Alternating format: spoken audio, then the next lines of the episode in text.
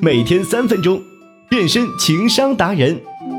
大家好，欢迎收听情商心理学。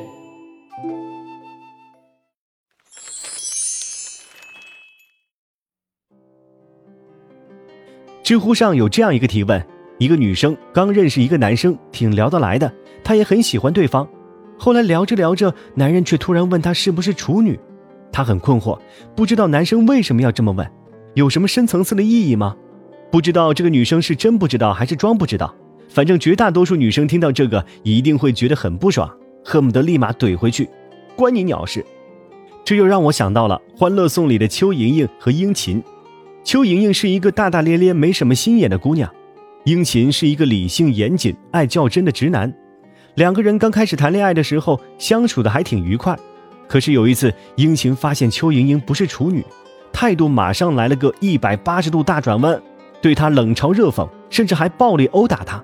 而邱莹莹为了让殷勤原谅自己，放低了自己的姿态，甚至不要自己的自尊去乞讨这份感情。但是不管邱莹莹怎么卑微的乞求他，殷勤的态度都是：你那么容易就和别的男人上床，可见你根本不重视自己的贞洁，以后一定会和别的男人随便。看到这里，许多女网友都气不打一处来。这样的男人不扔掉，难不成还留着过年吗？但也有一部分网友陷到思索当中：在二十一世纪的今天，男人为什么还会有如此严重的处女情节？这里面到底有怎样的深层次的原因呢？首先，不得不承认，现实中处女情节真的是很普遍的现象。据一项对一万多名中国男性的抽样调查显示，有百分之八十五点八二的男性认为自己有处女情节。有百分之六十三点四九的男性表示，会把是否处女作为择偶的第一考虑因素。在我们的印象中，外国人，尤其是美国人，算是比较开放的吧。但其实有相关调查数据显示，仍有百分之二十二的美国男性在意对方是否有处女膜。可见呢，不管是中国还是外国，处女情节都是不可避免的。其次啊，所谓处女情节的深层次原因，一方面是男人作为雄性动物天生的占有欲。还有更重要的一方面是，人类社会由母系氏族社会变成男权社会之后啊，女性没有经济基础，成为了男人的附属品和财产。而处女膜的完好，就像是表明该物品或者该财产未被动用过的标签一样。即使到了现代社会，当一个男人满怀爱意地说希望自己是所爱女人的第一个男人时，不管他承不承认，其内心深处的潜台词仍然是不希望自己的物品或者财产曾被他人占有过。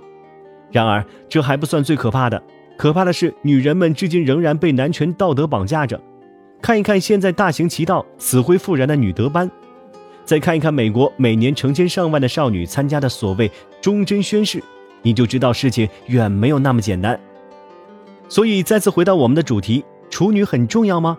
要回答这个问题，必须承认，女人和男人同样都有追求爱情和性的权利，因爱而性，失去处女身不是他们的错。当然，如果一个女人过于放纵自己，不自爱也是不对的，男人也是同样。另外，必须要提醒各位男同胞，如今女性的经济基础越来越独立，女性的价值也越来越大，再加上中国男多女少，几千万的女性缺口，能找到一个好女人，一定要好好珍惜，要不然且等着打光棍呢。好了，本期节目就到这里。欢迎订阅《三分钟情商心理学》，我们下期再见。